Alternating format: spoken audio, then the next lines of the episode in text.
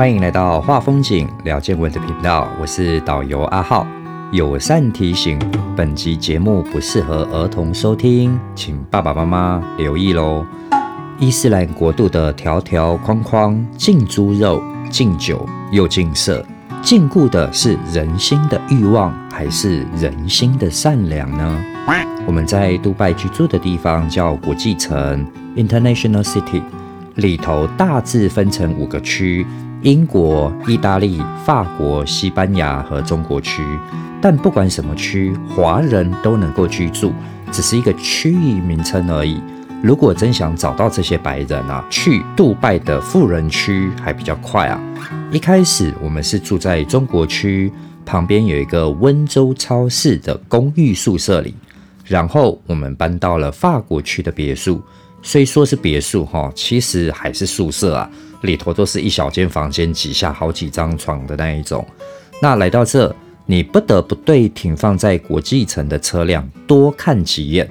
倒不是名车跑车很多，会住在这边国际城的都是以打工为主的，当然没什么好车啊，而是车上被插满了小广告，简直多到吓人啊！车窗前挡一整排，侧窗呢也插满了一整圈的小广告，名片的大小哦，插的花花绿绿的，很壮观。地上也随地散落着车主扫下来的小广告，那小广告上面有什么呢？它有大胆露骨的女人，英语写着“新到的女孩”，来自 Morocco、Ukraine、Egypt、Thailand、African、Philippines 和 China，上面还写着“给你魔法般的触碰”，还有泰国语、摩洛哥语任君挑选。天哪，我是听过泰国语啊，摩洛哥语是什么东西啊？听都没听过。我又从地上捡起了一张来看啊。新开幕马杀鸡中心甜蜜服务哦，在它的私密处还用星星遮住了，然后英文写着 “honey” 两个字，邀请你来品尝。哇天哪，看得我下巴都要掉了！伊斯兰国度不是禁止色情吗？这满地的小广告是什么鬼？后来才知道，不止杜拜哦，在阿布达比是属于阿拉伯联合酋长国的首都。也是一样啊！当时我人在杜拜，必须要翻了墙才能够查到一些讯息呀。原来在网络上，国际媒体已经有报道过了，一位乌克兰的性工作者一年可以在杜拜挣得五十万美金啊！这笔金额引起了相关行业内女性的骚动。虽然卖淫和通奸在阿联酋是非法行为。一旦被警方抓获，定会绳之以法。但是为了钱，重金之下必有娇娘啊！看看这些小广告，说是国际大杂烩也不为过吧？在还没有来杜拜之前，当然呢不免俗要先了解一下伊斯兰教的国度，毕竟是要去杜拜赚钱嘛，也就表示要去那边生活。如果有太多不能取舍的事情，我也不会想去的。那不能吃猪肉，不能喝酒，不吃猪还有一堆其他物种能吃。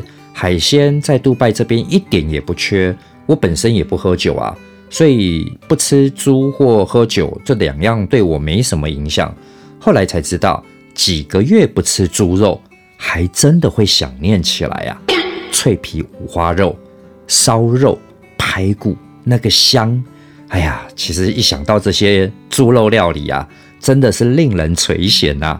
好了好了，先不说吃的，伊斯兰最名闻遐迩的一条戒律是禁色，不是连情侣路上都不能够牵手或亲吻吗？婚前不能同居，男男女女不能一起相爱吗？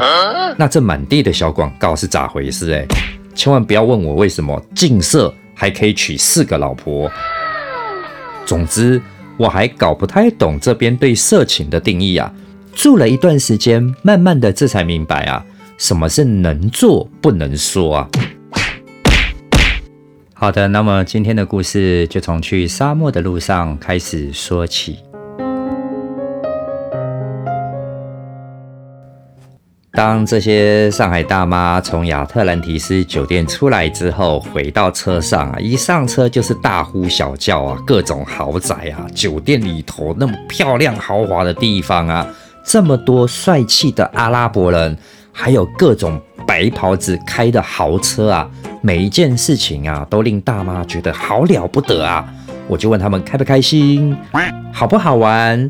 如果你是销售相关的朋友。这边和你分享一个小技巧，可以在适当的时机将客户的正向感受提出来，让他们来口头回应啊，这可以加强正向的感觉，对销售是很有加分效果的哦。好，那接下来我们即将坐阿布拉开的大巴车离开豪华的棕榈人工岛，前往沙漠边缘，要准备去冲沙以及参观啊贝都因人的帐篷营地啊。赶快来看一下棕榈岛的景色吧，再不看就没机会看了。路上的豪车真的非常的多。来杜拜除了看各种神奇的建筑豪宅，也不能忽略路上各种豪车哦。我正打算向大妈介绍在杜拜城市中四处可以见到的名门超跑啊。虽然我很怀疑他们懂多少豪车。杜拜和上海比较之下，只是小小的国家。人口数只有三百多万人，上海有两千多万人口哦，但千万不要小瞧这三百多万人啊，能够在杜拜啊买出什么样的豪车记录啊？那讲到豪车，在超跑中，以速度、价值和稀有性来讲，你就不能不知道价值一百七十万美元的 b u g a t t Veyron 布加迪威龙，它从两千年研发出来。到投入量产，现在已经二零二一年喽。全世界只总共生产了四百五十辆，杜拜这个小地方就有二十七辆全新的威龙，哎，排名世界第一，拥有最多布加迪威龙的国家。为什么那么贵还能够全部销售一空呢？那是因为每一台车的实际成本啊。超过六百万美元呐！虽然绝大部分是研发烧掉的，但成本六百万美元呢，只卖你一百七十万，它不香吗？贵有贵的价值，东西不怕贵，怕的是没有价值啊！像一部威龙，它使用了三百四十六万公里的碳纤维。等于来回地球和月亮之间九次哦，或者绕行地球八十六圈，这么多碳纤维啊，才能够达到完美的轻量化以及车身的平衡。最高时速是量产车当中最快的，可以达到每小时四百公里以上，够夸张吧？每一台车附上四颗钻石制作的高音振膜，确保在极速下的音质一样好听。有一句话，买车容易养车难，就像爱情一样，相爱容易相处难呐。养威龙有多难呢？首先，大脚油门一踩，只能持续跑十五分钟，这个时候二十六点四加仑的油箱就没有油了，轮胎也差不多报废了，因为只能极速四百公里跑十五分钟。轮胎就会烧光了。由于特制规格啊，全世界只有一套轮胎能够使用，大约三点三万美元，加点小钱，刚好可以买一台入门的宾士车哦，或者叫奔驰车。那你会说，开慢一点不就可以用很久吗？是啊，原厂建议啊，跑四千公里就要更换全车轮胎一次，然后每换三组轮胎就要一起更换轮圈。一组轮圈大约价值十二万美元哦，不会吧？换轮胎就算离谱了，为什么还要这样子换轮圈？把消费者当凯子敲吗？有钱也不能这样敲吧？当然也不是这样子说哈，因为威龙的马力实在太大了，一辆车它能够足足有超过一千匹以上的马力呀，是一般车子的十倍，所以。传统轮胎的固定方式完全不适用于威龙，它的轮胎必须粘死在轮圈上，三次的拆装，轮圈寿命就用完了。按照一般人开车一年约跑一万多公里，所以每年要准备这些更换的耗材啊，就要至少一千两百万的台币，还没算保养费跟维修费哦。所以真不是一般人可以玩得起的啊。杜拜这边就有二十七辆全新的威龙，可见这边的土豪啊有多豪横呐！那再来，杜拜是最昂贵的悍马车，全世界第二大的市场；宾利车是全球第三大市场。接下来比较普通的反而是兰博基尼、Range Rover、宾士的迈巴赫、保时捷，这些算是普通的超跑。杜拜也都扮演了主要的购买市场，全世界第四大的凯宴买家，仅次德国、中国和俄罗斯。劳斯莱斯、法拉利这一边也是重要的市场啊。虽然只有三百多万人口，但是他们买出来的啊是傲人的成绩啊。一个阿拉伯家庭很有可能就有十几部车，每一部车都适于不同的用途，比如去沙漠。接小孩、购物或跑夜店，一台车负责一个用途，绝不跨界，黑白分明啊，绝对是做到童叟无欺。那知道为什么阿拉伯人那么需要名车呢？嗯，因为在杜拜的本国男人都是穿白袍的伊斯兰信仰，朴素的白色头巾，偶尔搭一条红格纹的围巾，都没有品牌名称哦，所以只能够观察他们的手表。首饰或脚趾甲有没有做美容啊？来去小小猜测他们的身价。女人呢，就是黑色的罩袍，上面有时候镶一些小小的水晶，排成图样，而且可能很轻薄哦，因为在沙漠地带，毕竟比较炎热啊，所以是看得透底下穿的衣物的。头巾一样是素色的，不一定是全黑。他们的服装对于穆斯林来说就是正规的外出服装，很难凸显自己的身份还有身价。所以无论男女离开酒店或别墅，一上车啊，那马上就是展示身价的开始。只有高贵的名车能搭得上这些土豪贵妇。所以在杜拜开宾士，上海叫做奔驰哈，和 B N W 宝马。那是不想引人注意的老百姓、平凡人。如果开丰田或是日产轿车，在杜拜绝不是代表实用或简朴哦，等于是在说 “Hello everybody，我很穷啊”，大概是这样子的观念啊。所以，杜拜的名车实在是太多了，车多自然就造成了严重的交通堵塞、混乱，还有不可思议的迷路啊。过去杜拜的道路命名啊，在我们华人眼中看起来简直是有病啊！因为道路常常没有名字，哎，或者是给个类似四 B 街、六九路之类的。更糟糕的是，各区的路名重复率很高啊，辨识率一点都不优良啊。例如说，四 B 街很有可能就有十几条重复啊。再来，道路曲折蜿蜒。还伴随一大堆的死相啊，出奇的多啊！除非你居住在这个区域，你才搞得清楚啊。要不然，在大型社区里头，很多是没有路名的情况啊，比比皆是啊。房子虽然有编号，但是没有路名，你怎么找？这一切让开车变得更加困难了。那为什么会这样呢？那是由于没有完善的邮递系统。所以市府从来不引进住址这种辨识的系统，杜拜人都习惯直接去邮箱啊寄信取信啊，叫 post box 啊，造成人命的损失变成是必然的结果。有一则网络新闻，琼生他人生的最后时光是在家里度过的，他的长子在美国念大学，因为放寒假回来杜拜的关系。所以琼生在后院想要烤牛排来庆祝，然而晚餐的时候啊，就乐极生悲了。他被一块牛排啊堵在气管当中啊，弄不出来。他的妻子啊，好不容易弄了老半天也搞不出来，于是赶紧叫了救护车。让他失望的是，即便尽力描述了高级住处的位置啊，但是医护急救人员还是找不到。用了将近四十分钟，才终于找到琼生他们家。那琼生这个时候的身体早已经发白死了。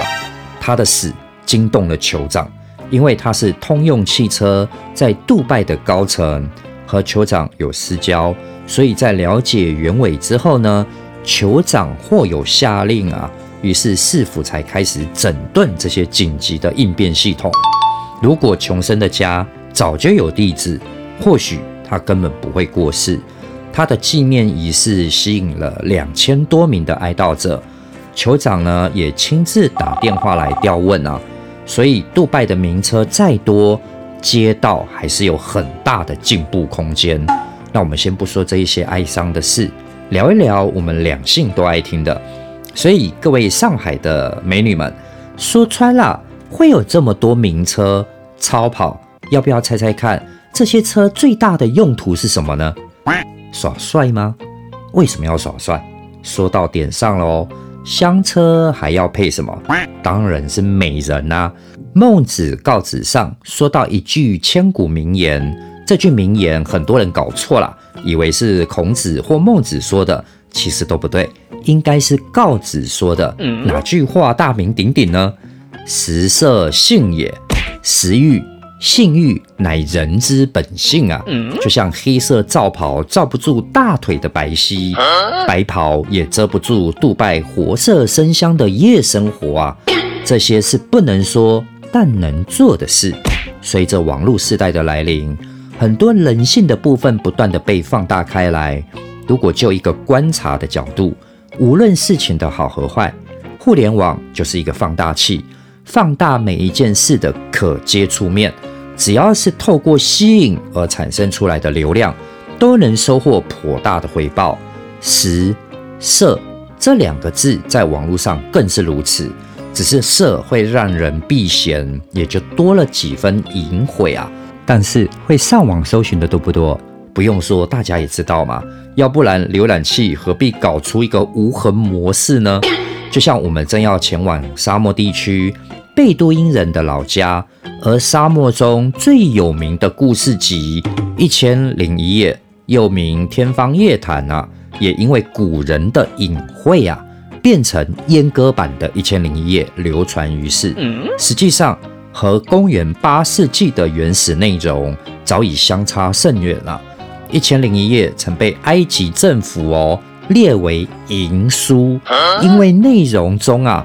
完全直白的大谈情色性爱的细节，又谈人妻夫君淫乱的生活、谋杀、情杀，许多动机都源自于性。有人有听过这些细节吗？各位会好奇，会想要听吗？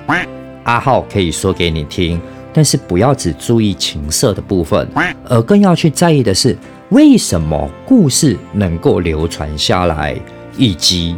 这些事件背后的动机，嗯，其实这些故事是被阿拉伯人啊从小就灌输给小朋友的故事，其中包含很多男性与女性之间的规则和戒律。有没有听过阿拉丁神灯啊？有没有听过阿里巴巴与四十大盗？这些其实都不是一千零一夜的故事，都是伪一千零一夜的，已经被证实为法国学者。安托万·加朗上次加入的哦，很像是现在的网络或微信文学啊，假名人之口啊，什么马云又说了什么事，好，郭台铭又说了什么事等等的来去造谣，所以我们需要聪明的分辨网络的讯息，才不会被人所骗啊。一千零一夜是公元九世纪的阿拉伯地区起源的故事集。直到十八世纪传入西方后才红起来的故事，二十世纪的印刷量仅次于圣经哦。对比现代啊，妥妥的大 V 网红啊。远古的一千零一夜完全可以当做是成人版的成人教育，在经过后人刻意的编修，性的元素被割除了，就像是歌里一样，用在男性身上。是健康卫生无伤大雅，但用在女性身上呢，就是什么贞洁忠贞。男性少了包皮，对性感受有少掉什么吗？说不定是增加快感和持久吧。那女性的痘痘和两片花瓣都割没了，你怎么不也把整副也割掉再来说话呢？说白了，就是男性对女性性欲的恐惧。对占有私欲没有把握，只好把恐惧的事物不分青红皂白的给割除掉。这怎么会有公平的现象存在呢？原版的一千零一夜究竟是什么意思？要叫一千零一夜呢？因为这些故事是在苟且之后的枕边情话，目的当然是逃避夫君的残杀。什么是苟且？阿浩就不长话了哈，就是做爱。但细节请自行脑补，我就不说这么明了。那为什么夫君这么凶残呢？故事就是从这展开的。这位夫君是很久很久以前的沙赫王国的国王，他的名字叫沙赫拉雅。他是一位高大帅气的骑士，武艺极为惊人，是全国冠军，无敌，精力充沛且不屈不挠。他的统治权力遍及整片王国的每个角落，连偏乡也不例外。所以全国人民是非常爱戴和敬畏他的。沙赫拉雅有个弟弟，名字叫沙赫扎曼，是他最重视的家人。他甚至把自己王国的一部分萨马尔汗的土地全赐给了他兄弟沙赫扎曼作为国王来统治。所以沙赫王国是由两位兄弟国王分别治理的。这一分开就是十年过去了，王国发展得很好。两位国王也都受到人民的敬仰。这一天，拉雅国王很想念他在萨马尔汗的弟弟扎曼啊，于是召集了他最得力的宰相维齐尔，请他去找他的兄弟沙赫扎曼国王。这位宰相有两位美若天仙的女儿，大女儿叫做莎拉 Z，她的名字我们就叫她莎拉，浓纤合度的眉毛。水灵灵的大眼睛，以及多情的红唇，修长的身材极为匀称火辣。她的妹妹呢，叫做 Dina Z，我们就叫她迪娜，也不遑多让啊，妥妥的美人胚子，是任何成熟男人看一眼都会心猿意马的。这边有个小知识哈，其实女主角的名字莎拉 Z，同时也是土卫二上面命名的陨石坑哦。如果你把 salaz 的这个名字输入到翻译啊，会翻出“天方夜谭”四个字，所以不难猜到这一千零一夜的故事女主角就是莎拉。宰相齐维尔辞别两位美丽的女儿，日夜兼程赶到萨马尔汗。扎曼国王听说宰相来了，就带着侍从出来迎接。扎曼国王下马拥抱宰相后，马上就询问哥哥的消息啊。眼神中也满溢着对哥哥的思念。宰相带来拉雅国王的思念，想要和扎曼国王相聚啊，所以邀请他回国。扎曼遵从了哥哥的要求，着手准备行程。期间，他安排宰相齐威尔的营地，精心照料宰相，并且为宰相宰杀了许多的牛羊，提供了金钱和物资。还给了宰相很多的马匹，还有骆驼。扎曼国王用了十天在为旅途准备，也安排了许多奇珍异宝啊，要送给哥哥啊。然后他任命了一位内侍接替他的位置，因为他即将要启程去探望哥哥了。他兴冲冲地来到宰相的帐篷过夜。午夜时分啊，兴奋不已的扎曼这才突然想起来，他忘记和自己的妻子告别了。于是起身，匆匆的又回到宫中啊。但是当他进入宫殿的时候啊，他看见自己美丽的妻子一丝不挂的躺在一个厨房男孩的怀里啊，而且这个年轻的男孩没有穿衣服。他眼前瞬间一片漆黑啊，喃喃自语的说：“我还没走远啊，这就是我美丽淑德的妻子会做的事吗？当我走远后。”他会在我背后做出多少伤害我的事啊？不，女人不值得信任。他非常生气啊，祈祷上帝说：“我是萨马尔汗的国王，但我的妻子背叛了我，把这件事加在了我身上。”他怒火中烧，拔出剑来冲进房内，就向妻子和厨子砍去啊，把他们都杀了。扎曼国王双手各托着他们的脚后跟，拉他们到宫殿的顶楼，把他的王后。和厨子扔到宫殿后的战壕里，他伤心地离开了宫殿，去到宰相的帐篷，命令宰相的营队即刻启程啊，出发去哥哥的王国。三更半夜的宰相虽然觉得很奇怪，但不敢违抗扎曼国王的命令，叫鼓手鸣起了战鼓，三下五除二就星夜启程前往沙赫王国了。在赶路的过程中，扎曼国王心乱如麻，一直在回想他的妻子对他还做了什么事，以及他如何光着身子和另一名男子抱在一起。他伤心极了，难过极了。他只想尽快赶路，茶饭不思啊！如不是营队真的累到走不动了，骆驼也真的需要休息呀。他一刻都不想停下来。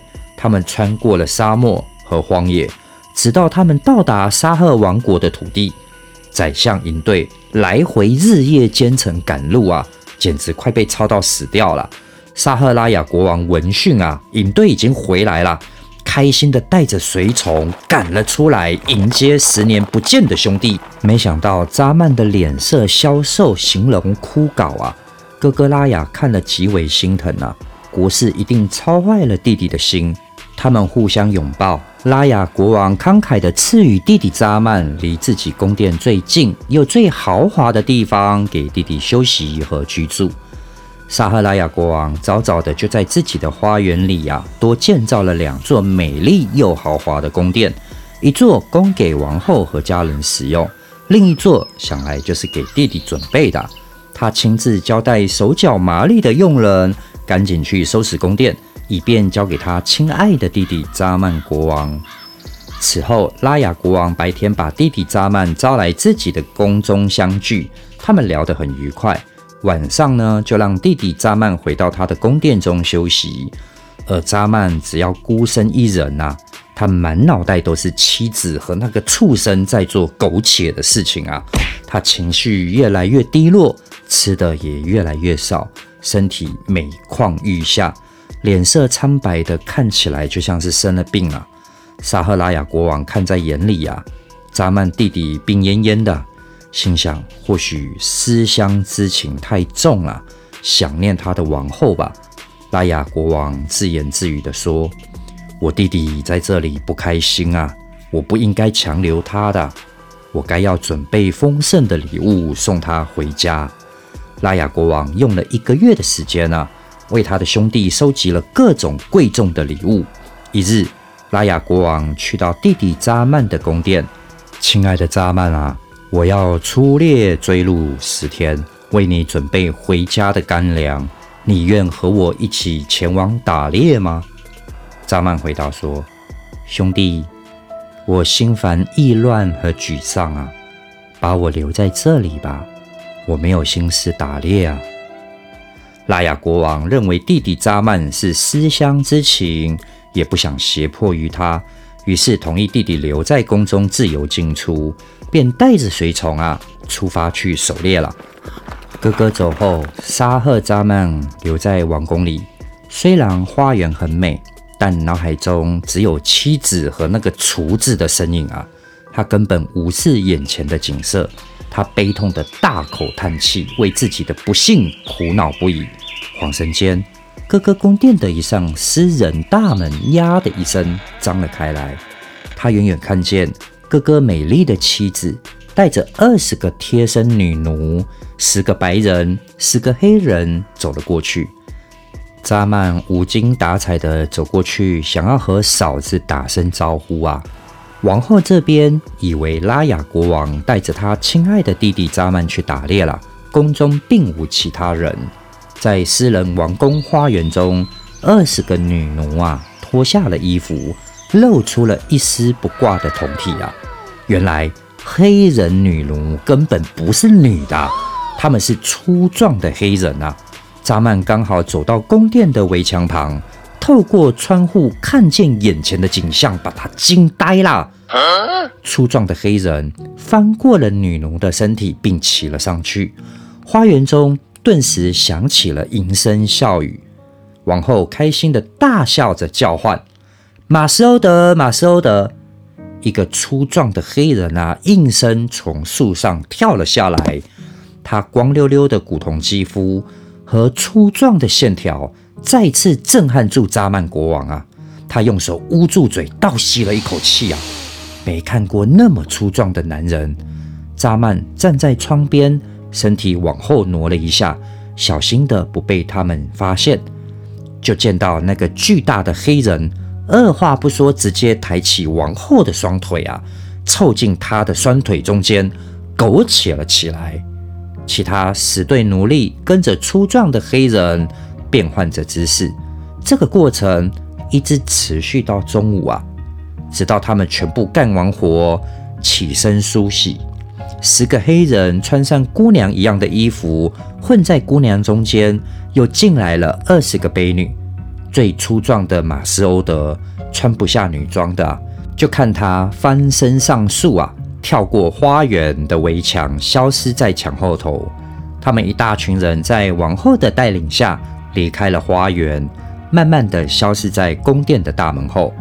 这一切都发生在沙赫扎曼国王眼皮底下。他大口的喘气啊，简直不敢相信眼前的这一幕啊！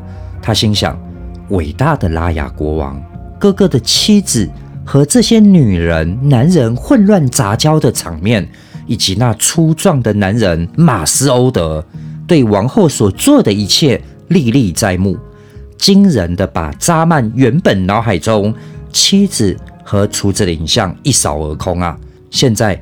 满脑子只剩下马斯欧德和王后的景象，他自言自语起来：“这是我们共同的命运啊！拉雅纵为天下之王，也不能保其妻妾啊！相比之下，发生在我身上的事情简直微不足道。我曾经以为只有我一个人受苦，但刚刚看见的哥哥其实比我还要不幸啊！一时间，他没有了悲伤。”仆人送来晚饭，扎曼国王吃得津津有味，就开始大吃大喝起来，心情一下子就不药而愈，全好了。一连十日，他每天都重复去观看完后他们玩出的各种花样啊。回到宫殿，扎曼国王就开心的又吃又喝。当他的哥哥拉雅国王终于回来的时候，他兴奋的出宫迎接哥哥啊，殷勤款待啊。兴高采烈地迎接拉雅国王说：“老天爷啊，扎曼兄弟，这次狩猎很思念你啊！看你大病初愈，我更开心啦。”扎曼向哥哥道谢，然后他们回到宫中，边吃边聊的大喝起来，气氛轻松自在。扎曼的脸色红润，不再枯黄，神情中充满了精神，恢复了十足的活力，甚至更好啊！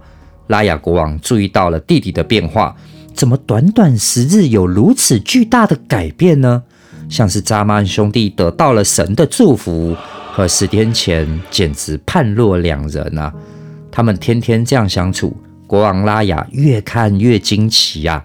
但是弟弟扎曼一直保密，不说变化的原因啊。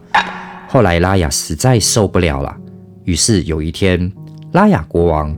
慎重其事地把扎曼拉到一边，开口向扎曼说道：“我亲爱的兄弟扎曼啊，我希望你能为我做一件事，满足哥哥我的一个愿望啊！如实回答我问题。”扎曼隐隐觉得不妥，回答说：“怎么了，哥哥？当你第一天来和我住在一起的时候，我注意到你的体重在一天天减少。”容貌发生变化，健康也在恶化，精神更是萎靡不振啊！我以为你是思乡之情，虽然我没有追问你，对你隐瞒了我的感受，但一切我是看在眼里的。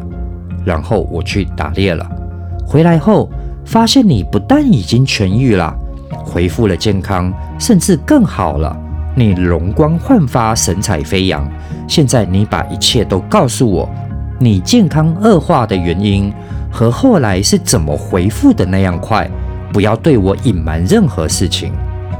扎曼低下了头，久久不语，才说：“至于我痊愈的原因啊，我实在不能告诉你啊，还望哥哥见谅。”国王拉雅对弟弟的回答感到非常的惊讶，好奇之火熊熊燃烧了起来。你必须告诉我一些什么吧。至少告诉我为什么病了。于是扎曼只好和哥哥讲述了他妻子和厨子在他的床上做了苟且的事啊，和可能还发生了什么，是后来才会想到的。从头到尾都说了，我和你在一起时才不会想到这些伤心的事啊，伟大的国王哥哥。每当我想到这些不幸降临到我身上，我感到烦恼、忧虑和不快乐，我难过死了。我的健康就是这样恶化了，这就是原因。然后扎曼沉默了。拉雅国王听了后摇了摇头，对弟弟女人的诡计大为惊奇啊，祈求真主保佑弟弟往后免受女人的奸恶。弟弟啊，你有充分的理由感到烦恼、忧虑和生病啊。在我看来。发生在你身上的事情，从未发生在其他任何人身上啊！上帝保佑！如果我处在你的位置，我会杀死至少一百个，哦，不是一千个女人，我才能泄愤啊！那实在太难受、太心碎了。如果我是你，我会发疯的。现在赞美上帝啊！他把你从悲伤和痛苦中解救了出来，只有他。全能的力量才能办到，但是告诉我，总有什么事使你忘却了悲伤，重获健康？你要告诉我啊，沙赫扎曼兄弟呀，亲爱的国王哥哥，看在上帝的份上，我希望你能原谅我，不能告诉你啊。拉雅国王坚定地说：“你必须告诉我啊。”扎曼忧愁起来，回答哥哥。我担心你会比我更加难过、烦恼，还有忧虑啊！拉雅国王拍了拍扎曼的肩膀：“怎么可能，兄弟？我坚持要听你的说明啊！”扎曼实在违拗不过国王哥哥的请求，只好很为难地诉说了哥哥出去打猎后这十天，他从宫殿围墙的窗户上看到的情况啊！他想含糊其辞的时候，精明的拉雅国王就要他详细说明啊。最后扎曼只好从头至尾的都说了。国王握紧了拳头，像是要捏出血来呀。边听，脸神就越是死灰啊，一下子却又涨得通红。他感觉似乎头都要炸了开来，眼睛中血红的血丝一根根的浮了出来。最后扎曼总结说。当我看到拉雅哥哥的不幸，我感觉好多了，并对自己说：“我的兄弟是世界的国王，但这样的不幸还是发生在他的身上，而且发生在他的眼皮子底下。”于是，我忘记了忧愁，平静了下来，不再难过，终于可以大吃大喝了。这就是我心情恢复愉快和精神振奋的原因。拉雅国王听完了弟弟的话，知道了自己花园里发生的事啊，气到久久说不出话来，全身热血沸腾，隔了好长一会啊。扎曼兄弟，除非我亲眼所见，否则我绝不相信啊。扎曼见他哥哥大发雷霆，就对他说：“如果哥哥你真要亲眼看到，请你再宣布带我出去打猎。”并率兵出城。出城后，我们将帐篷留下，我和你暗自回到宫中，然后第二天早上，你就能在后花园亲眼看到了。这是好计划。于是拉雅国王传令下去，还刻意的大声宣布，要让全宫殿的人都知道，明天他们两兄弟要一起去狩猎一周。吩咐完了之后，他不想离开弟弟的宫殿。所以留下来陪弟弟一起过夜。这一夜，拉雅国王辗转难眠。早晨一破晓，他便急匆匆地带着弟弟和军队骑马出城。营地侍卫走在前面，他们驱动杆子，并在国王和他的军队到达之前就支起了帐篷。拉雅国王胸口犹如一颗大石头一般，好不容易熬到了夜幕降临。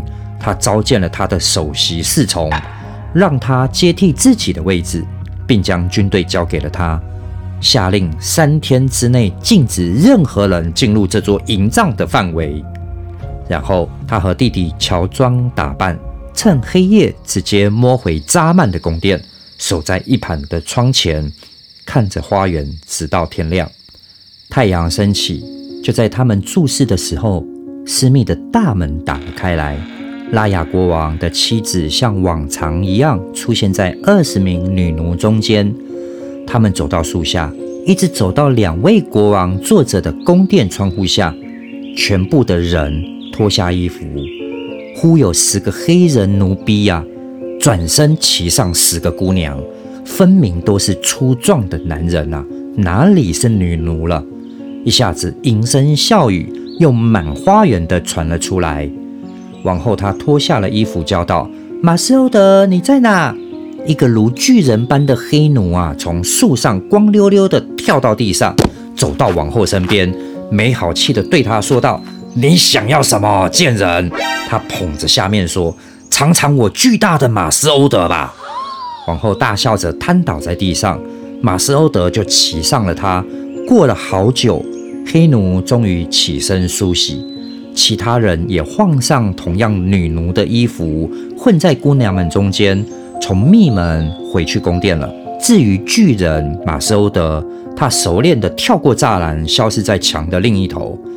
沙赫拉雅国王看着眼前的景象，他疯了，他几乎要扯下自己的头发，他用尽了全力呀，才能够克制住自己要冲进去花园。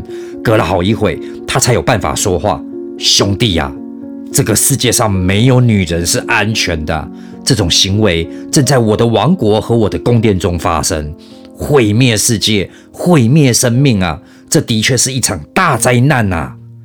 国王抬起头。眼露凶光的对扎曼说道：“你愿意跟我一起做我要做的事吗？”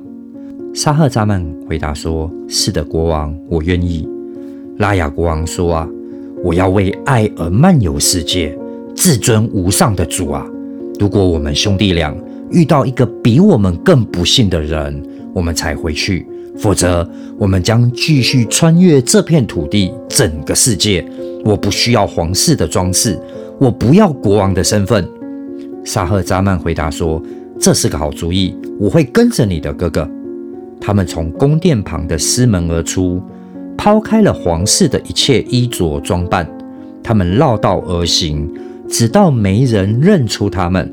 夜幕降临，他们两兄弟在悲伤中入睡。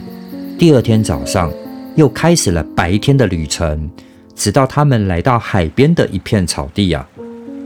就在他们坐在茂密的草木丛中，议论着自己的不幸遭遇的时候，突然听到海中传来一声呐喊和巨吼，声音之大，几乎将耳膜给震破。